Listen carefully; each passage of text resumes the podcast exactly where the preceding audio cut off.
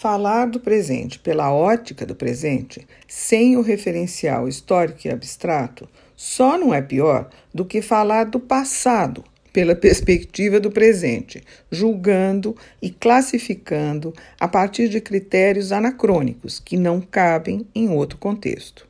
É o passado que ilumina o presente e não o contrário. A esse respeito, tem uma bela frase do Tocqueville que diz o seguinte: Quando o passado deixa de lançar sua luz sobre o futuro, o espírito humano vagueia nas trevas.